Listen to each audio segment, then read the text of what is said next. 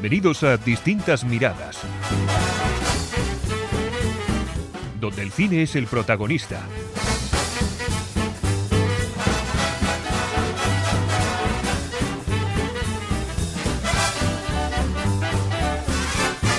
Saludos y bienvenidos a Distintas Miradas. Ya ha llegado el último capítulo, ya ha terminado. eh, por azares de la vida no hemos podido hacerlo antes. Bueno, azares de la vida no, hemos estado de vacaciones, que es esta de vicio. Y, y bueno, tenemos que hablar del Mandaloriano. Primero, Josemi, ¿qué tal?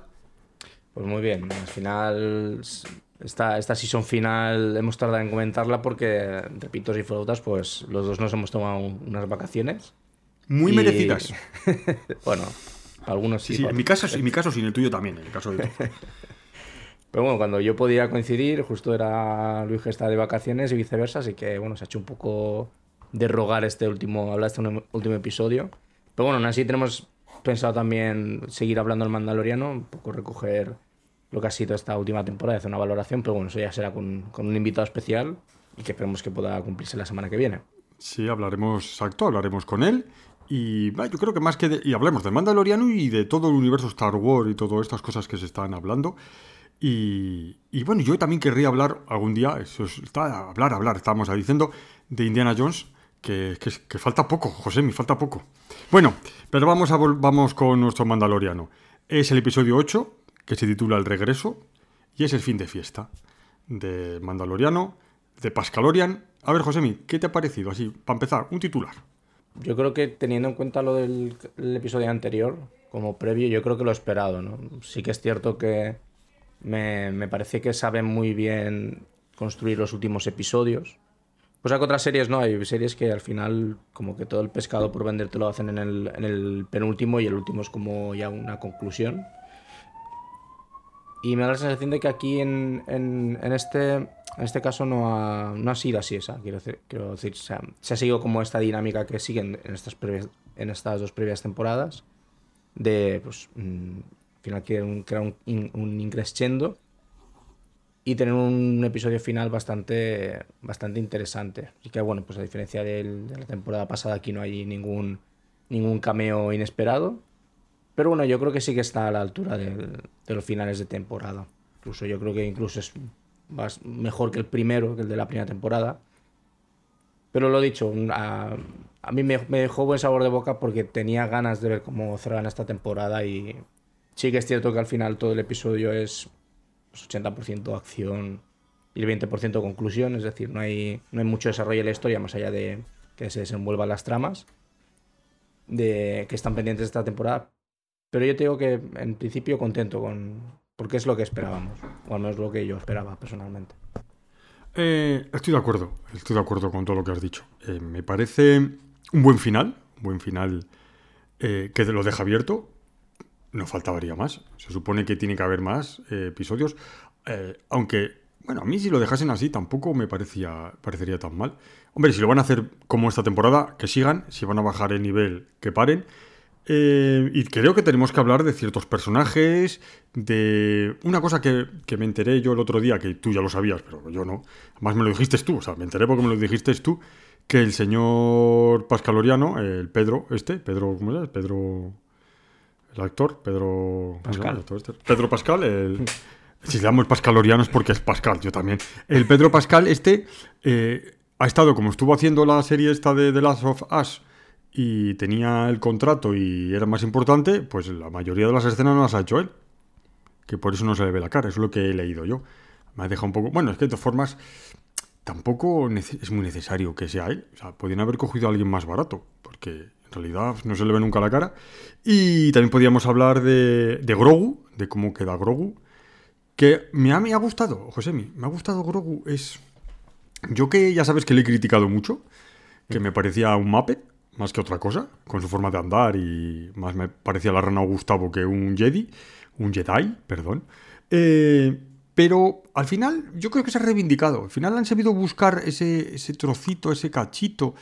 Eh, solo falta que hable eh, y es y, ya le han dado con muchos más poderes y es una cosa que tendríamos que hablar. Porque tú no crees, Josemi, que Grogu salva más a- al Mandaloriano que el Mandaloriano Grogu. Yo creo que están un poco ahí, ahí a la par. Sí que me, me gustó porque al final este último episodio también como que te dio a entender de que de que tampoco la relación ahora mismo que, podrá, que podrán tener, de aquí a los siguientes siguientes obras de Star Wars sea de el Pascalorian cuidando al niño, ¿no? Sino que al final que sean los dos caballeros, ¿no? Que un poco también eso lo deja entrever el, el propio Pascalorian diciendo que, que bueno, que al final más que un aprendiz, pues también es como, como un hijo, ¿no? Entonces como, como un compañero.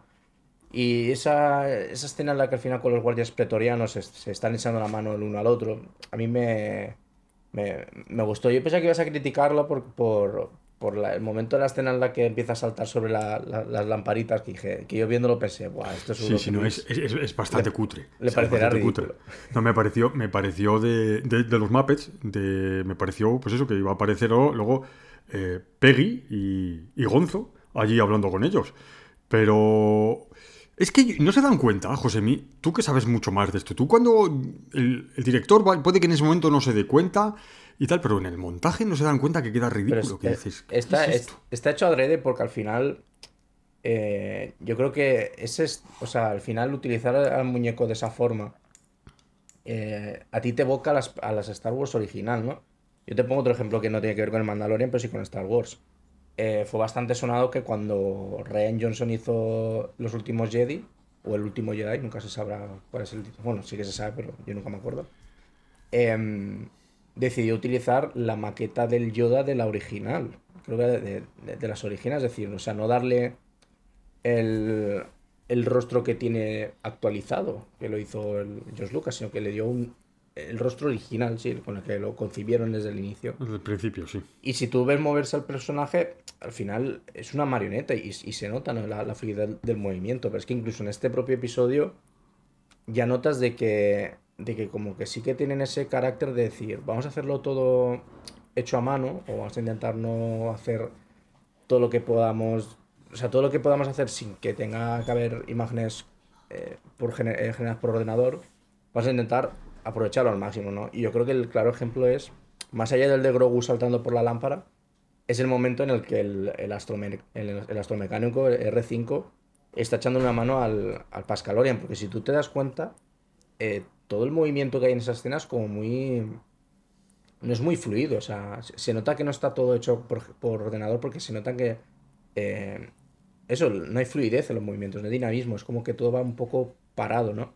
Y a mí, claro, yo cuando estaba viendo esa escena pensaba, joder, es que esto me recuerda mucho a, a cuando los efectos especiales de finales de los 70, principios de los 80 con, con Star Wars y ese, tipo de, películas, ¿no? Entonces yo creo que no es que... eh, yo creo que no se esconden, lo, lo que creo es que quieren hacerlo adrede para que tú digas, joder, queda mal, pero al menos están esforzando en no poner un croma y, y, hace- y, y al final poner a cuatro o cinco personas a, a hacerlo por ordenador porque igual queda peor, ¿no? Es como que quieren darle más autenticidad.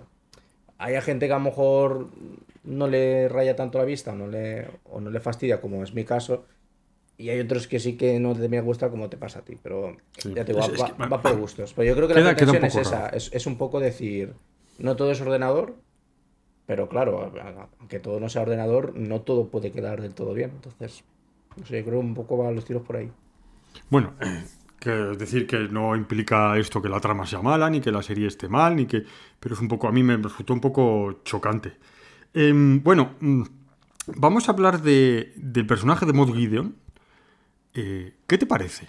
¿Cómo, ¿Cómo termina? Esa mu- muerte que ya parece como que ya es definitiva. Allá se supone que de ahí no puede salir. No después de que le cae una nave encima, ya no puede salir. Entonces, ya le damos por finiquitado a este personaje, ya no va a salir más, o van a dar una vuelta de tuerca que ha aparecido uno de los de los clones que tiene por ahí perdidos para que ser él otra vez. ¿Cómo lo ves? Claro, ¿Qué te que- gustaría? ¿Qué te gustaría? Mira, y antes de entrar ahí, voy a comentar lo que, lo que has hablado recientemente del Pascalorian. A mí, o sea, de, de Pedro Pascal concretamente.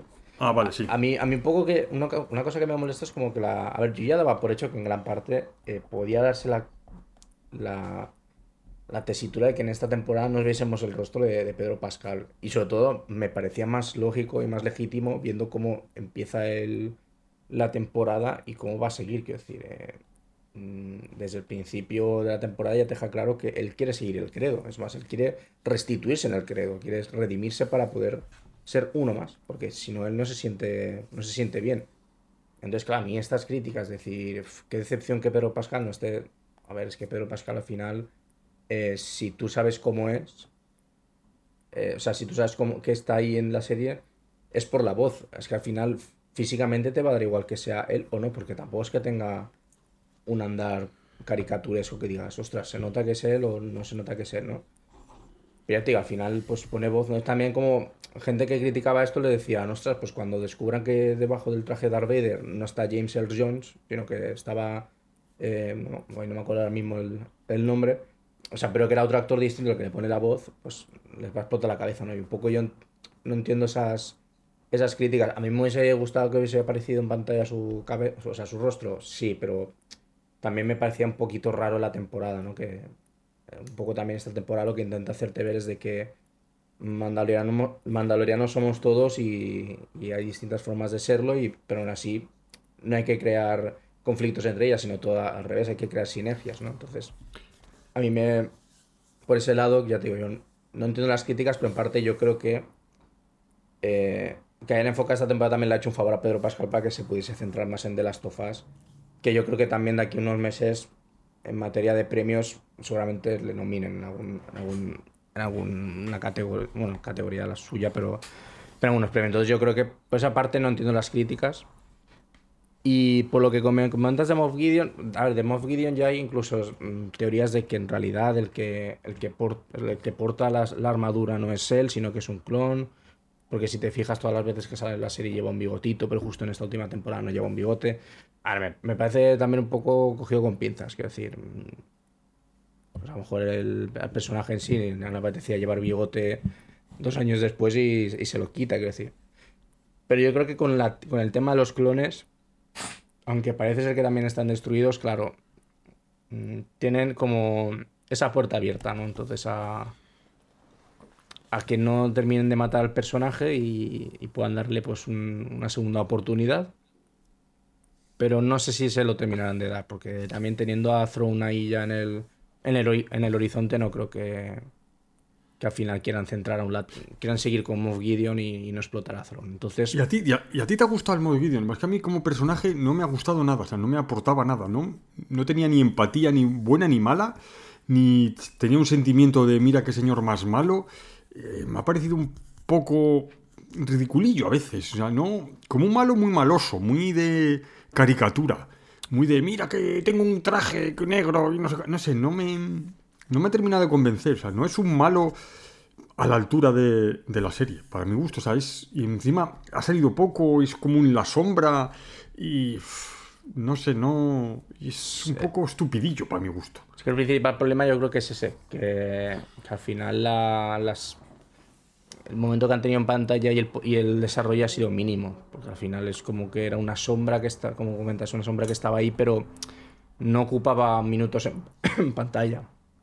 Es que además, además es como un personaje que, que tampoco es, irrelevante, porque mm, en la serie va perfectamente sin él, y él es, es algo que aparece de repente. Sí, ha desaparecido y de repente está ahí. Y no mueve los hilos, no se le ve sus acciones. Es ha quedado un poco desnaturalizado, por decirlo de alguna forma. Ha quedado algo vano, como si ese personaje de repente no sale y es cualquier otro, que es un malo que aparece de repente, es su poca presencia. me parece que, no sé, que lo han desaprovechado, no han sabido hacerlo mejor o, que no querían. Realmente querían igual centrarlo eh, en los mandalorianos, que ahora hablaremos de ellos. Y, pero no sé, él es un personaje que yo no lo voy a echar en falta. Es decir, si no aparece otra vez y se ha muerto, o sea, es, es un malo que no, no es Darth Vader. yo creo que es que buscan un Darth Vader y no lo van a conseguir nunca porque Darth Vader solo hay uno. Eh, ¿Algo más que.? sí. a ver, para mí sí que me parece que. Que sí que podía tener potencial, pero que al final esa forma de, de esconderlo, ¿no? Y. Así que es cierto que a mí la sensación que tengo es que, como que sus planes me parecían bastante interesantes y, bastante, digamos, eh, inteligentes, ¿no? O sea, me parece, me parece muy buena jugada el hecho de al final eh, pues intentar hacer que Mandalore es un sitio no seguro para nadie para al final hacerte tú con todas las reservas de Beskar y crear un, un imperio que tenga una armadura que, que es prácticamente impenetrable, ¿no? Entonces a mí me, me, parecía como que sí que tenía ideas, ¿no? Que me, me parecían bastante interesantes y bast- bastante inteligentes. Lo que pasa es que es eso, es que no me, me parece que no, no tiene un desarrollo como que desarrollo ne- necesario como para que al final sí que no te parezca más allá de un, pues, un villano convencional, ¿no? Sí es que el imperio no ha salido, es que el imperio, José me perdona, el imperio es que no ha salido, no se la ha visto. O sea, tú tienes el Beskar, no, no ha habido una masacre, no ha habido eh, de repente que aparece el imperio y que todo el mundo le teme y que, y- y- y que se está haciendo con el poder, no, simplemente aparece de golpe, aquí está el imperio y llegan los señores mandalorianos y se lo cargan, ¿no? A ver, sí que a mí eso me, da- me daba más la sensación sobre la, en la primera temporada. Y, pero claro, en esta ya última sí que con la reunión esta que tiene ya entiendes que al final hay como detrás una organización que están como dividida en varias partes del borde exterior. Entonces es como que lo que tú pensás que podía ser un...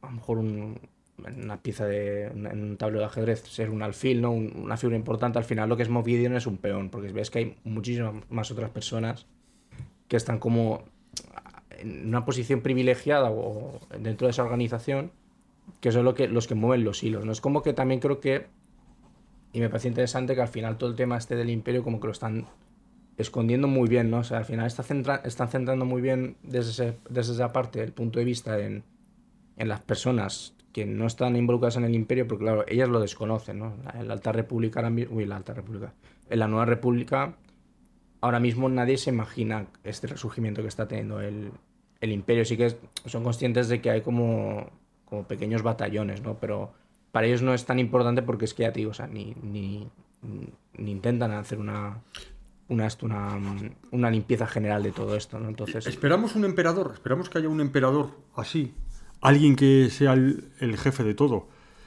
¿Tú crees que habrá alguien, aparecerá de repente un emperador que lo tenga todo dominado y que de repente dé un golpe en la mesa y, se haga yo que sé con el poder o ponga en peligro la república? ¿Tú crees que tendremos alguien así? En teoría es. A mí es que lo que me está dando la sensación es que como que están... con, con esta... Me da la sensación de que con Star Wars no tenían tampoco mucha, mucho ímpetu de hacer una marvelización en el sentido de vamos a hacer una macro, macro narrativa, vamos a hacer un villano que una distinta, distintos personajes que tengan sus propias series, ¿no? Pero me, me da la sensación que últimamente sí, ¿no? Como que están haciendo que el Throne, el- o sea, el General Throne vaya a ser Thanos, entonces que al final en el Mandalorian sal- salga un poquito de algo relacionado con Throne, luego porque sale Ahsoka y luego Ahsoka sea su principal villano, no sé. Lo, lo que ves como que están intentando como de forma muy rápida crear un Thanos, que es Throne, y unificar un poco todo esto que están haciendo, que ya lo han confirmado, ¿no? Porque Dave Filoni, que es una de las cabezas pensantes de, ahora mismo de, de, todo, de, de todas las obras de Star Wars audiovisuales, él ya ha dicho que va a hacer una película en la que va a intentar un poco como poner fin a este Mandoverse, que le llama, ¿no? Que al final el Mandoverse, pues, te involucra tanto el Mandalor la serie del Mandalorian como la serie de Ahsoka y en un principio también Boba Fett, la, la serie de Boba Fett. Entonces, me da la sensación de que, que les ha funcionado bien esta serie y han dicho, vale, pues vamos a ampliarlo. El problema que ha habido es pues, el problema que ha habido también con Marvel, ¿no? Que ha habido películas que no interesaban, y en este caso con Star Wars también, como es el caso de Boba Fett.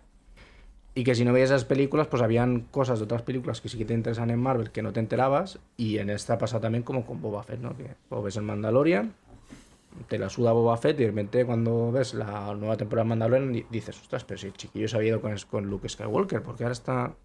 Entonces, me da la sensación de que sí, va a haber un villano final, un- como un nuevo emperador, porque en teoría el- a Throne, eh, siempre que se le... men- A ver, no es que siempre que se le menciona, pero sí que la coletilla que tiene es el, el heredero del imperio. Entonces como que va a ser el que lo va a intentar continuar. Y un poco yo creo que será como ya la- el último eslabón antes de llegar a Kylo Ren. Yo creo que al final también un poco lo que están intentando hacer con esto es ligarlo para eh, que la última trilogía que se ha, que se ha rodado pues eh, llenes todos esos huecos que había ¿no? entre, entre el retorno del, del, del Jedi y, y el despertar de la fuerza. Entonces yo Claro, creo que porque- sí, que, el- que este nuevo emperador será Throne, pero habrá que ver cómo lo ligan con, con la última trilogía. Vale, porque algún día tendremos que hablar de Marvel, porque el otro día intenté ver la de Ant-Man, esta la última, y bueno, Ahí lo dejo. Em, vamos Ya a ver. Ya te dije que, que hacer esa película era una putada para cualquiera. Ya te la aviso. Madre, es que madre de Dios, es que no he terminado de verla y no sé si me volveré a verla porque es que no. Pues, ¿Qué cosas? que ¿Cómo se puede hacer eso? Vale, em, mm, seguimos con el Mandaloriano. Eh, Grogu y sus poderes. Eh, ¿qué, qué esperamos de sus poderes? ¿Qué hacemos con ellos? Porque ahora de repente salva a, a Bo-Katan, a Bo-Katan o como en leche se llame la mujer y, y a Pascalorian, los salva. ¿Qué hacemos con sus poderes? ¿Los mantenemos? ¿Queremos que los ten- que tenga más? ¿Queremos que de una vez Grogu deje de ser un muñequito y se convierta en un Jedi de verdad? ¿O preferimos que siga siendo entrañable y modosito y como un peluche para la gente? ¿Qué crees tú que nos que vendería más? Yo creo que yo tengo ganas, ya lo digo ya, de que de una vez por todas saque una espada láser y se carga a la gente. Pero tú qué preferirías? A ver, yo creo que sí que. eh, yo creo que al final. Y ya, ya creo que ya lo han demostrado con este, con este capítulo final. Van a hacer que sean. que se unan. Es decir, que al final esas aventuras que vayan a tener en la nueva temporada o, o a lo mejor en distintas otras series que, que aparezcan. mm, Yo ya no creo que, que vaya eh, eh, Din Djarin solo. Yo creo que al final ya irán los dos conjuntos. Porque se ha visto que entre los dos, pues, crean una buena sinergia de, de- de combates y de ataques y defensas. Entonces yo creo que sí que, que al final lo que van a hacer ahora ya con Grogu es pues mm, ya dejar que no sea un crío y que ya se centren un poco más en pues explorar y, y tener aventuras con, con, con su padre, con Din Djarin, ya no solo Sí, como hijo, sino también como, como guerrero, ¿no? Yo creo que pues, él seguirá por, por su propio. O sea, yo creo que él sí que intentará seguir con sus. No enseñanzas Jedis, pero sí como que intentar pues, seguir experimentando la, la fuerza, ¿no? Y, ya se ve en el capítulo final cuando está pues, elevando esa especie de ranas. Yo creo que un poco será, será eso, ¿no? A lo mejor es. Es como en los juegos de rol, ¿no? O en, o en las fantasías de que es. Pues Grogu es el mago, ¿no? Que igual no tiene ataques cuerpo a cuerpo, pero sí que pues con, con la magia o con lo- en este caso con la fuerza, pues eh, coge ventaja o, o- o favorece ciertas cosas para Din Djarin. Y Din Djarin será pues el, el brazo ejecutor, ¿no? El que ejerza la violencia sobre los enemigos y, y demás. Pues no se le da muy bien, ¿eh? A mí. Es que el Din Djarin este me parece un poco torpe. O sea, siempre, siempre, está, siempre hay que salvarlo. O sea, parece las típicas películas antiguas, no, entiéndeme lo que voy a decir. Parece una damisela en apuros de las películas antiguas. Yo, yo que me parece torpe, excepto en este último episodio, que, que a, mí, a mí es que una de las cosas que no me ha gustado, por ejemplo, de este último episodio es eso, es como que de repente eh, Din Djarin es un tío que, o sea, es John Wick. O sea, de repente... Eso te iba a decir, eso te iba a decir ahora mismo. Eso Eh, te eh, iba a decir. Es que a mí, me- a mí el, el momento del, del pasillo me recordó un poco a, a- Sí. a John Wick, incluso en las coreografías y todo, pero claro, es que yo juraría que antes no habíamos visto, al menos eh, combate cuerpo a cuerpo, no, no lo habíamos visto hasta Así ese de- nivel, así- ¿no? No. Y menos con los disparos en la, car- en la cabeza. Es que, mí, es que te iba a decir ahora mismo. Me recordó a John Wick, sí. Y, y- y es que además, cl- claro, ser un. Como siempre se ha vendido como que es un cowboy del espacio, pues claro, casi todos siempre los cowboys lo, lo arreglan con, con revólveres. Entonces, claro, yo cuando estaba viendo la escena digo, digo, a ver, está todo muy bien rodado, está muy guay las coreografías y tal. Digo, pero a mí este personaje a mí no me suena haberlo visto sacando a, a relucir estas, estas habilidades eh, físicas de, de- combate, ¿no? Entonces me, me, resultó un poco un poco ra- raruno, ¿no? Y a mí eso, por una parte, es lo que... A ver, quiero decir, cuando vi el episodio dije, hostias, esta escena está guay, pero esto me, me- choca, ¿no? Entonces, eso por un lado. Y luego, por otro, la aparición de Grogu en el episodio me pareció muy forzada. O sea, yo no, no entiendo por dónde sale. No entiendo que de repente to- todos los mandalorianos se desentiendan de él. Pues coño, eh, o sea, en ningún momento tú ves que se separen o que hablen, o bueno, que hablen o que pulse el botón de sí o no con otro mandaloriano, mandalor- mandaloriano para decir, oye, yo me encargo de esto y vosotros de, de lo otro, ¿no? O sea, es como que de repente de un episodio a otro aparece Mm. eh, y encima es que no tiene sentido porque, o sea, está echado la, la- la- o sea, cerraron la compuerta, quiero decir, ¿cómo demonios aparece? Entonces me pareció como muy forzadísimo el momento en el que le, le- le salva a Grogu, ¿no? Porque a mí me parecía hasta inesperado, porque yo pensaba que... eh, Yo, Din yo pensé que le iba a salvar Bocatán. Sí, no, o incluso yo pensaba que esto pasaría al final, ¿no? Porque que al final, pues, eh, pues él está cautivo, ¿no? Está prisionero. y hasta el final no lo, no lo rescatan, ¿no? Pero aquí en los cinco minutos lo rescatan porque Grogu aparece, no se sabe desde de, de dónde. Y a mí es que no sé, eso sí que me- creo que me, ra- me rayó mucho en el, en el episodio. O sea, no, no, no entendí. O sea, no, no- no entendí cómo aparece por ahí ni, ni, ni, cómo luego la gente se desentiende, o sea, se desentiende en el sentido de, es uno más del, del clan, pero parece que nadie se preocupa por dónde está el chiquillo. O sea, no, no sé. Eso sí que me pareció muy forzado. Es como que me da la sensación de que querían, como ya presentarte este nuevo equipo, ¿no? De, de Din y Grogu eh, peleando, pero no había otra forma de hacerlo que de esta manera, ¿no? Entonces, no sé, a mí es un poco lo, lo, lo que más, lo que menos me gustó del episodio. Yo diría a lo mejor que es lo único que no me, que no me gustó, porque el resto sí Chi- que... Chirrío un poco, sí. Pero me chirrió chir- muchísimo y además eh, te queda más sabor de boca porque es que encima te chirría ya al minuto 2 o 3 del, del capítulo que dices, joder, es que... Ah, yo es que cuando vi aparecer el muñeco, o sea, el, el Grogu dije, Sí, sí, el muñeco, muñeco verde. sí, dije, pero, pero cómo, ha- o sea, pero dónde ha aparecido y, y cómo es que ha aparecido por aquí. Y ya, bueno, luego me lo explicarán, ¿no? Luego los Bocatan y los suyos eh, siguen con su estrategia de, de- del señuelo con la nave. Y digo, aquí no entiendo nada. O sea, el chiquillo de repente ha desaparecido y a todo el mundo se, se le da igual. y- o sea, no sé, me parece un poco muy cogido con pinza, ¿no? Un Deus Ex Máquina, como suelen decir, pero, pero de No, manual. lo- no lo tienen que explicar. Aquí, a ver, eh, los de Star Wars, por favor, que nos llamen, que, que nos tienen que explicar el- la aparición aquí por sorpresa. No, además, Bueno. a lo mejor me pasó a mí, porque también hace tanto tiempo. No, no, también, también, también, también. No. De todas formas, eh, yo quería hablar de otra cosa, que es eh, ya metiéndonos más en materia de, de producción de la serie. ¿Tú qué entiendes de esto? ¿Qué te parecieron las escenas? Las escenas, el montaje, eh, mm, las escenas brutales así de, de efectos especiales. ¿Qué te parecieron? ¿Bien realizadas? ¿Mal realizadas? A mí, yo, a ver, como espectador eh, simplón, a mí me, me gustó, me impactaron algunas, me recordaron a las antiguas otras. Pero a ti, como especialista, ¿qué te parecieron?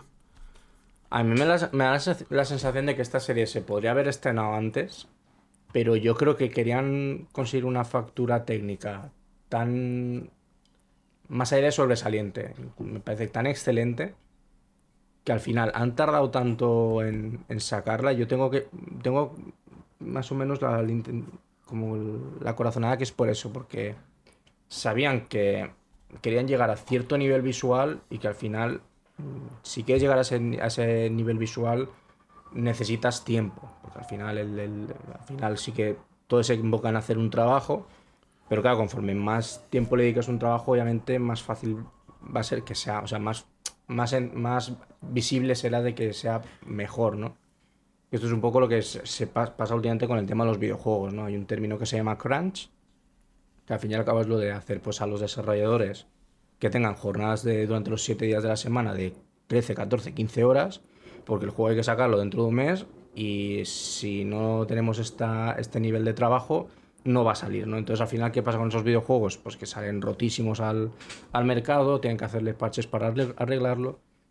Y muchas veces, y esto es un poco lo que parece que también pasa con Marvel, ¿no? Últimamente Marvel, y tú ya lo habrás comprobado con, Sí. con Ant-Man, a nivel visual es como que parece que han pegado un bajón, ¿no? O sea, tú ves, tú ves Infinity War o Endgame, que a ver, es verdad que tampoco lo vas a comparar. Bueno, no digamos Infinity War y. Endgame, va- va- vamos a otra cosa más simple que sea El Soldado de Guardia- Invierno Guardianes de la Galaxia, por ejemplo. o Guardianes de la Galaxia, y tú ves que mm, visualmente pues, parece que está bastante más pulida, ¿no? Es- voy a decir el término pulido, porque es que me parece que es el Sí, sí. problema que tiene ahora mismo los efectos especiales de, de Marvel.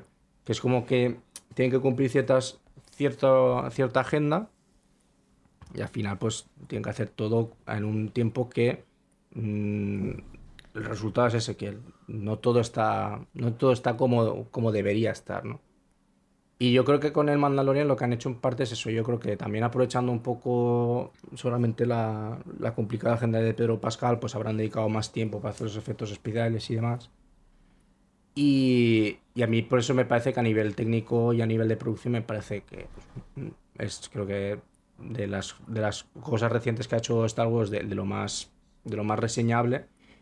El problema es que, claro, sí que es cierto que se han tomado mucho tiempo para hacer esta serie y al parecer mm, el resultado que han tenido tampoco ha sido un poco el esperado. Entonces, claro, no sé hasta qué punto eso se debe a, a que parte de la historia que se continuó en la temporada 3 estaba ligada con una serie que no llamó a, mucha gente la atención, o que al final ha pasado mucho tiempo y ya la gente no está tan enganchada, aunque a mí esto es algo que me extraña mucho. Entonces, no sé, a mí un poco lo que me da miedo es eso, que el tiempo que se han tomado ahora para, para hacer que el Mandalorian se vea tan bien, se hayan dado cuenta que ha sido tanto tiempo y que no ha repercutido, no ha repercutido tan, tan bien en números de espectadores y digan, pues, pues no vamos a dedicar ya tanto tiempo, ni tantos recursos, ni tanto dinero a esto y que salga lo que salga. ¿no? Es un poco a mí lo que me da un poco ese, ese miedo, pero bueno. Escucha, es una cosa que acabas de decir que me que es, interesante.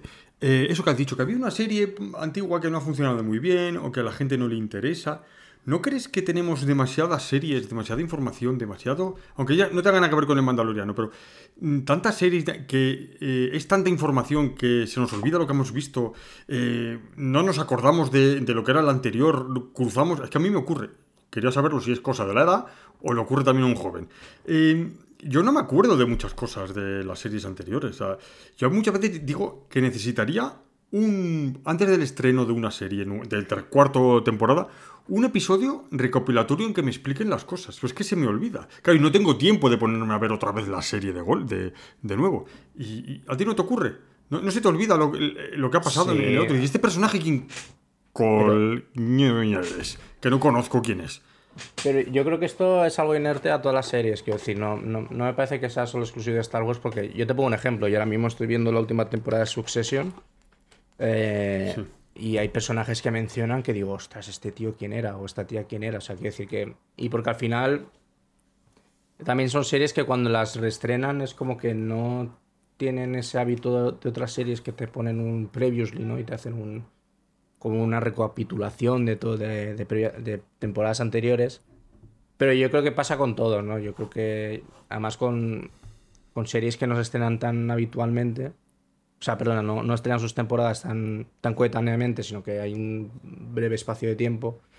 Yo creo que pasa normal, ya A mí lo que me estás comentando me está pasando con Succession. hay veces que pierdo la pista de algunos personajes o o sí que sé quiénes son, pero no me acuerdo de sus nombres, o me, o me, suenan los nombres, pero no me suenan las caras, ¿no? Entonces yo creo que pasa un poco eso. El problema de ahora es que al final pues, nos hemos dado cuenta que la gente consume mucho, mucho contenido audiovisual, que Star Wars llama la atención, entonces como que amplían el, digamos, ese universo, pues haciéndole series que al fin y al cabo a mí me parecen muy de nicho, ¿no? Boba Fett yo creo que para aquellas personas que le interese el personaje de Boba Fett, lo verán y a los que les interesa Star Wars seguramente sí. Pero sobre todo va para esa gente que pues, le, tiene cierto cariño al, personaje, porque Boba Fett siempre ha sido un personaje que yo no sé por qué siempre ha tenido mucho, mucho cariño por, por, parte de la comunidad de fans. Y, ya, tío, lo, lo, que me parece es eso, que al final ampliar a cosas tan. No, sí, diría tan comerciales, tan a personajes que no son tan, tan llamativos, al final lo, que hace es que se convierte en algo de nicho que obviamente cuando tú haces una película o una obra así, sabes que el, el porcentaje que vas a tener seguro de, de, público es muy reducido, ¿no? Entonces, mmm, yo al menos la suerte que tengo con el Mandalorian es que no, como me parece que son series muy sencillitas y que tampoco hay muchos personajes, sí que no me cuesta tanto el relacionar cosas de qué pasa un episodio y, y sí que sé que me acuerdo que son de, de uno previo, ¿no? Pero, pero, pero en ese caso sí que es habitual, Luis, que yo creo que nos pasa a todo el mundo vale, menos de que se nos olvidan las cosas y si no nos lo ponen en un previously, pues, pues que deberían de hacerlo. Quería volver un poquitín a, a, los efectos especiales, al nuevo sistema ese que ya no me acuerdo cómo se llama, tú si sabes cómo, el este volumen. de... ¿Eh? El volumen. No, no, digo los efectos especiales estos, el... El sistema este que tiene ahora de grabación, ¿cómo se llama? Bueno, eh, los, bueno ¿cómo se llama? ¿El, este? de la pantallita, dices? Sí. El volumen, sí. De, el volumen se llama, vale, perdón. Vale. bueno, escucha, ¿tú crees, ¿tú crees que eh, están en el momento de alcanzar eh, la efectividad y, y, el mismo que las películas antiguas que se rodaban en, en los escenarios reales? Pongo un ejemplo. En el Mandaloriano, la temporada anterior y la otra se hacen en un desierto y eh, había en YouTube, por ejemplo, mucha gente que lo ponía y que la verdad que eh, no era lo mismo y se notaba la diferencia entre haber eh, rodado el Mandaloriano de una pantallita a Laures de Arabia, por ejemplo, que se hizo todo en el desierto. Y se notaba la calidad y se notaba ciertas cosas. ¿Tú crees que estamos en, ya en el momento en el que lo van a alcanzar? ¿Se llegará a un momento en el que no notaremos la diferencia entre una grabación en un sitio real y en la pantalla? ¿Ya hemos creo- llegado a ese momento? Yo creo que en, en partes, en parte a veces que sí y, y, y otras que, que no. Yo creo que en gran parte también dependerá un poco de, de los elementos que hay en, en la pantalla. Yo tengo muchas dudas de, cuán- de cuánto se ha utilizado el volumen en, esta última temporada. Porque sí que es cierto que el- yo por lo que viene el making of de la primera temporada, sí que te enseñaban de que al final el volumen, como era una tecnología que estaba prácticamente dando sus primeros pasos, tenía muchas limitaciones, ¿no? Y en cuanto a limitaciones que te decían, pues que a nivel de, composición, a nivel de realización, de fotografía, era muy difícil eh, hacer algo que fuese no fuese tan, tan clásico, ¿no? Y te explicaban de que prácticamente todos los planos eran frontales, es decir, no eran ni picados ni contrapicados, es decir, los, no se veían ni techos ni suelos, como pasaba en las pelis de cine clásico, porque al final el volumen lo único que, que tapaba, digamos, podía- creo que eran entre 3 y 5 metros. Entonces, claro, si hacías un contrapicado y levantabas la, cámara un poco hacia arriba, se veían los techos. Creo que ahora sí que la cosa está bastante mejor, sobre todo por lo que he visto de cositas así muy, muy puntuales, porque creo que aún no ha salido el making of de, esta última temporada. Pero claro, hay ciertos movimientos de cámara y hay también ciertas composiciones, ¿no? Ciertos planos que están hechos de una forma que digo, ostras, yo no sé hasta qué punto. O sea, yo, por ejemplo, la, la pelea que tienen Bo-Katan y, y, y Axe, eh, que es cuando ya ella recupera el sable y demás, Mm. eh, yo creo que lo hicieron en, una- en un... Yo creo que ahí lo hicieron, lo hicieron en un espacio... O sea, mi, mi, o sea, mi, mi sensación es que lo hicieron en un espacio real y que lo único que añadieron fue el- fueron las, las naves. Pues sí que las naves un poco las veía ahí como que estaban... O sea, como que se notaba ahí que había un poco de... de que era un efecto especial. Pero yo creo que sí que el resto está, está hecho en, en, digamos, en, en un entorno natural. Yo, yo creo que esta temporada, no sé, tengo esa, esa sensación que no han, no han tirado tanto de ese, de ese sistema de, de, de rodaje con el volumen. Y que a lo mejor han invertido más tiempo en buscar localizaciones y, y al final en rodar en localizaciones reales y en rodar en ellas, sí. Vale, o sea, hasta que no salga el, el making of no lo sabremos. Igual pues patino mucho, pero... Pero cuando entonces está- estamos, estamos diciendo que crees que todavía estamos en un nivel más bajo, o sea, todavía rodar en escenas reales se va a notar comparado con doblar, grabar en volumen eh, una escena. ¿Tú crees que todavía estamos en ese momento en el que todavía se nota la diferencia? Sí, y... pero creo que es que siempre va a pasar. Siempre, me- Siempre, ¿tú crees que siempre? O sea, tenemos Sí. la... Yo, yo creo que siempre va a existir el privilegio de un par de horas que sí que pueden destinar mayor presupuesto a efectos especiales. Y yo, por ejemplo, te pongo un, un- un ejemplo. Hay un montón de series, y ya solo hablo de series, ¿eh? Sí. que, que ruedan las conversaciones en coche en cromas. Eh, House of Cards se nota un montón que están rodadas en croma, pero porque los fondos son hiperfalsos. No es que sean hiperfalsos, pero es que se nota que eh, están hechos en croma, ¿no? Incluso no solo por la luz, sino por la forma también de, en la que se mueven las cosas, eh, el color que tienen, ¿no? Es- Entonces, quiero decir, que- y House of Cards, yo entre lo que puedo imaginarme, tiene que ser una serie con un buen presupuesto Sí. sobre todo por, por, por- por la, gen- por la gente que, que estaba ahí en, en esa serie. Entonces ya te digo, yo creo que al final eso siempre es el privilegio de algunas, de, de algunas obras que sí que puedan tener, mm, pueden destinar mayor tiempo y ma- mayor recursos a efectos especiales y se notarán menos, ¿no? Es lo que lo hablamos también hace unos meses. Pero a día de hoy te pones cualquiera de las tres primeras películas de Transformers y, el, y, la, y las imágenes o sea, están muy bien hechas y son películas de ya casi 20 años, ¿sabes? Entonces... Pero porque yo creo que eso, que los efectos especiales yo creo que es- llevan teniendo un nivel de excelencia a nivel general desde hace 20 años, lo que pasa es que eso, que hay películas en donde tienen más posibilidades de que queden mejor y otras, y otras peor. Yo creo que es lo que tú dices, el tiempo. Los que le dedican más tiempo a, a los efectos especiales son los que consiguen los mejores resultados. Los que tienen prisas, pues como todo. Si tienes prisa te va a salir mal. Es así. Escucha, eh, Josemi, mm, quiero hablar, quiero volver y quiero al Mandaloriano. Y quiero hablar de mi personaje favorito. Yo tengo un personaje que me cautivó, me ha, gustado mucho, que es Bocatán. Yo creo que esta mujer, este personaje, necesita una serie para ella sola. dejarse de Ahsoka y de Andor y cosas de estas y ir a, a Bocatán porque me parece un personaje redondo, un personaje con sus aristas, un personaje interesante. ¿Qué te parece a ti, Bocatán? ¿Tú crees que se merece uno o es una pedrada mía?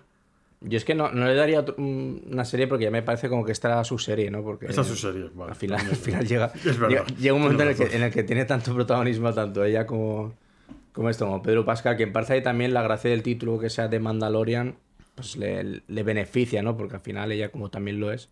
Incluso es lo que hablamos, ¿no? Que, esta época, oye, esta época, perdón, esta temporada parecía más enfocada a una serie que se titulase The Mandalorians en, en Exacto, plural En plural, sí. al singular, ¿no? Pero bueno, eso también un poco habla de- del cambio de. la fi- el cambio que también tiene Din Djarin en su, en su personalidad y en su ser, de que era un personaje solitario y, a- y ahora es como que le jura lealtad a Bo-Katan y es como que ya le cuesta hasta estar solo, ¿no? A ti te sí, cae a ver, bien, a ti te cae bien el, el Dir Dir Djarin este. sí, ¿Te es, te es un personaje entrañable? ¿O te pasa como a mí que si lo matan tampoco me va a llevar un disgusto si la serie sigue?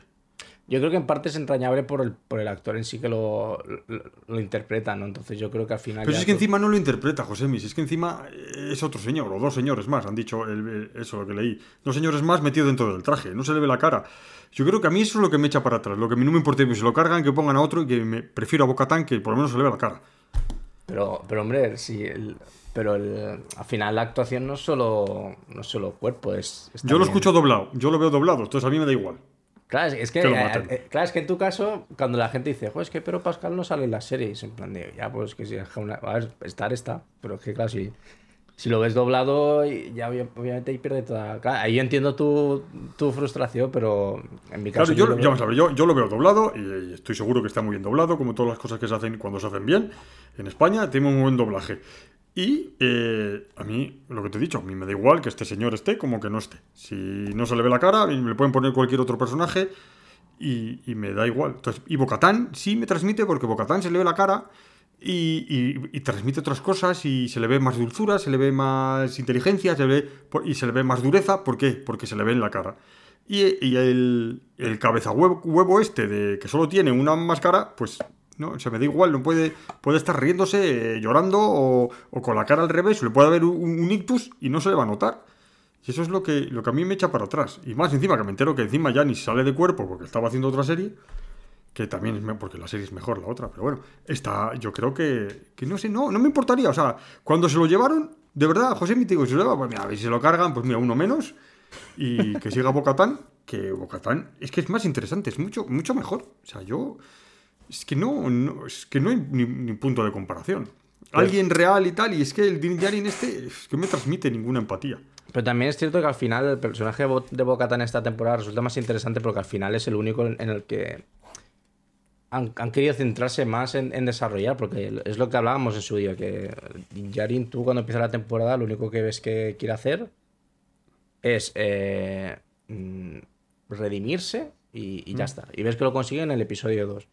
Luego al final lo que consigue es luego el papel de Din Djarin es apoyar la, la idea que tiene Bo-Katan, que es de pues, recuperar el, digamos sí, metafóricamente en un principio, el trono de Mandalor y unificar a los mandalorianos. Al, al final es lo que, o sea, su cometido es, principio de temporada, redimirse. Eso, eso, ¿cuál es el cometido de. ¿A qué leches está el, el Din este en la serie? ¿Qué, ¿Cuál es su cometido? ¿Cuidar al bicho o cuál es su cometido? ¿Qué tiene que hacer? Yo creo que en esta temporada su cometido era eh, echarle una mano a Bo-Katan y ya está.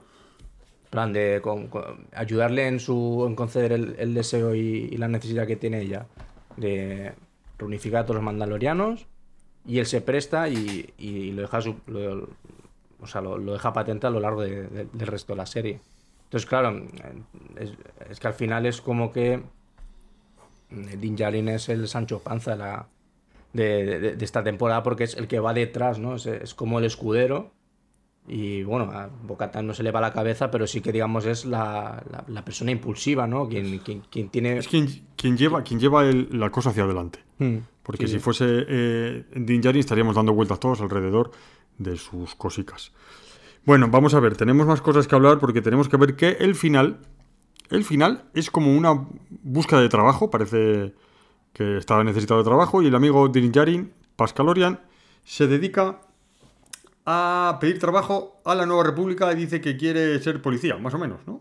José Luis, si yo no estoy Sí, equivocado. a mí me, re- me recordó un poco un poco Andor, ¿no? Es como que al, al principio Din Djarin lo único que quería era ser cazar recompensas, ¿no? Y, y al final pues vivir la vida haciendo este trabajo de bueno, de mierda, quiero decir, es- no es algo agradable.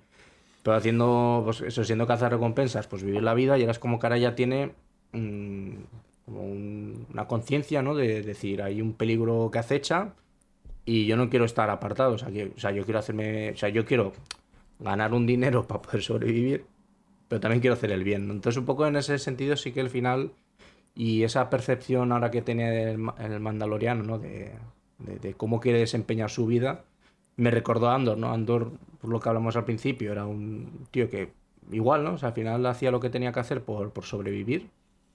Aunque bueno, la, la serie empezó buscando la hermana, luego la hermana... Es verdad, es la hermana, es verdad, es la hermana. Ha desaparecido. La, la hermana ni, ni, ¿ves? ni, ni- ni- ni Es sé que qué- ya, ya ni me acordaba, es verdad que fue buscando a la hermana, es verdad. Final, al final todo, todo surge porque va a buscar a la hermana, y, pero bueno, ya te deja caer como que su, su forma de ser es eso, que intenta eh, buscarse la vida como es, pero no tiene ninguna conciencia ni nada. O sea, él, él está en un, en un planeta que está bajo el mandato del imperio, pero le da igual porque como siempre ha estado en el borde este exterior, es como que le da igual quién sea porque siempre va a estar en la, en la miseria. Pero luego te das cuenta que al final va pasando unas vivencias que le hace cambiar y es como que quiere unirse a esa rebelión que luego ya verás que sí que está que está incluido pues en Rogue One. Pues yo creo que un poco esa como que esa línea ¿no? de, de crecimiento de pensamiento, eh, perdón, de maduración de del pensamiento, yo creo que es la misma que tiene Din Djarin. Dice, pues ah, voy a intentar ganarme la vida haciendo lo que yo considero que es el bien, que es eh, estar, estar un poco impartiendo la justicia en el borde exterior, ya que mm, gubernamentalmente la nueva república no quiere hacerla. Vale, o sea, entonces vamos a decir que nuestro amigo va a hacer, ¿cómo decirlo alguna? De llanero solitario, allí en busca de trabajo. Eh, bueno, en busca de trabajo, no, en busca de aventuras, porque eh, eh, si no me equivoco, la Herrera, esta, que al final, bueno, al final era un personaje que a mí no me caía del todo bien. Es- me parecía como un poco. es que es un poco así. rancia la, la regla. Sí, la verdad es que es un rancia. Esa, esa es la palabra, esa es la palabra, José mi es rancia. Es verdad, es como decir, ¿tú, tú qué, qué haces? Ahí con el martillico todo el día. Y es como la suma sacerdota, sacerdotisa, perdón, sacerdote también, eh, y que se dedica a, a- a decir quién es el bueno y quién es el malo, aunque luego al final parece ser como que tiene su corazoncito y quiere que la gente se reúna y sean felices. Y ya no sé, se me ha ido el santo al cielo porque me estaba metiendo con la señora esta. Eh, eso, que... mm, ¿Qué tiene que hacer? ¿Qué van a hacer Grogu y, y esto? ¿Buscar qué? ¿Aventuras? O... Porque le he dicho, tienes que, tiene que buscar. ¿Qué tiene que buscar eh, el enanito verde? ¿Algo? A mí es que me, me- me- claro, me extraña que, que digan, no, la cuarta temporada ya está escrita, tal. Y, pero me extraña mucho que no hayan cerrado esta tercera con un cliffhanger, ¿no? O sea, sí que es cierto que. A ver, la segunda temporada no hubo ni escena post A mí. eh, eh, es que me estoy acordando. Porque mira, mira cómo nos ha educado Marvel. Que yo, cuando acabó el Mandalorian y vi que pasaban los créditos y ya llegaban los créditos de, de los actores y actrices de doblaje de los distintos países. O sea, yo, yo exclamé en alto, ¿no hay una escena post-créditos? En Eh, puedo de- decirte que yo he hecho lo mismo. O sea, estamos tan... O sea, nos ha educado Marvel de tal forma que ya está, hasta nos parece... eh, Que nos falta algo, que no han hecho, que no han terminado. Claro. ¿Qué Claro, o sea, leches eh, hacen? Que, nos tienen que tratar mejor. Y, pero claro, luego, claro, estuve viendo. eh, claro, luego me hacía mucha gracia porque habían obra, habían noticias de te explicamos la escena post créditos de Mandalorian. Y yo, espérate, aquí me he perdido algo. Y luego era que no, que era en plan de que no hay escena post créditos. Sí que decían que, a ver, que al fin y al cabo en la segunda temporada tampoco la hubo. Salió Luke No, no, bueno. y se llevó al, al, al pequeñín y, y ya está. Sí que es cierto que la primera lo, lo hubo. Que la primera es el momento en el que pues, el Moff Gideon sale de la nave No con el sable oscuro. Que bueno, se el sable oscuro se ha, se ha roto, no sé qué pasará con él. Ah, es verdad que se ha roto. Que la ha roto. Esto es otra cosa que me, impact- me impactó y me dijo, "Ah, es un poco frío. O sea, un arma tan poderosa llega el tío hace y la rompe. O sea, no. no bueno, sé. piensa que también el, el sable de, de, de Luke, el original en, en la octava, se rompe porque están. Sí, están pero- pero es un sable- pero- y- Pero es un sable normal y corriente. Pero este es un sable especial que le da al que lo tiene el poder de llevar a su pueblo. Y de repente llega el otro con las manos así, como tiene una armadura de Beskar, la de así la rompe. Me dejó bastante frío. es para explicar que al final, pa- para, para comandar a tu pueblo, no necesitas. No necesitas leches, de- ni nada, reliquias, ni, ni gaitas. Ni ponerte Bueno, el casco todo el día. Ni, El casco, es verdad, es eso, eso. Eh, porque es que eh, encima luego a mí el, el Pedro Pascal este me parece que tiene una cara también un poco rancia. No sé, no, uy, no me transmite. Eso que a mí me gustó, me gustó el de Lazo Sass, me gustó bastante. Pero es un poco, un poco así, un poco rancita. Bueno, eh, Josemi, yo creo que llevamos ya un ratico. Ya es hora de que vayamos cortando, ¿no? Nuestro amigo. Y bueno, ¿Quieres, decimos quieres cortar de- echando pestes de, de- de Pedro Pascal? ahí, De Pedro Pascal, haci- sí, sí. Haciendo amigos. Haciendo. No, Pedro Pascal. No, y que luego lo he visto en entrevistas y es un hombre pues, agradable y así. Y, pero no sé, no, no me termina de convencer mucho. O sea, eh, sí me gustó cuando trabajó en, en la de los dragones. en- ¿Cómo se llama? La de los dragones, que se hacía de. Sí, no sé un qué. Juego de Tronos. En Juego de Tronos, que salía ahí tal y que se lo cargan ahí con de forma salvaje. Y sí, eh, me gustó ahí, pero bueno, al final. Es que luego le he visto en la película esta de. Infumable, esta de, de nuestro amigo. Joder, cómo estoy con los nombres hoy. Nicolas Cage. De Nicolás Cage, este. Madre de Dios, le he visto en esa película, digo, Dios mío, qué necesidad. Como diría Cristina, qué necesidad. Bueno, Josemi, tenemos algo que decir, porque bueno, sí tenemos que decir, que lo has adelantado al principio, que vamos a hablar del Mandaloriano y hoy me gustaría también hablar más del Star Wars y de todo el universo, con un invitado que, que desvelaremos cuando venga. Y, Sobre eh, todo hablará él del Mandaloriano, porque tú y yo ya hemos hablado demasiado. ya hemos hablado, le diremos que, no- no diga lo que quiera, nos iremos a tomar un café y cuando volvamos que, que digamos, "Ah, pues mira, ya has terminado. Vale, eh, ¿alguna otra cosita así que decirme? Que decirme a mí no, a los o millones de oyentes. Pues que sinceramente no sé cuál es la siguiente serie de... Bueno, sí, creo que es Ahsoka la siguiente, Sí. que llega en agosto, si no me equivoco. Y la verdad es que a mí el trailer de Ahsoka me... Hay gente que lo ha criticado, a mí me parece bastante, bastante Ahsoka es la que tiene los cuernos así de rayas, ¿no? Sí, Vale. me parece bastante interesante. ¿Y esta, esta chica de dónde ha salido? Bueno, ya es- hablaremos de ella, ya hablaremos de Ahsoka.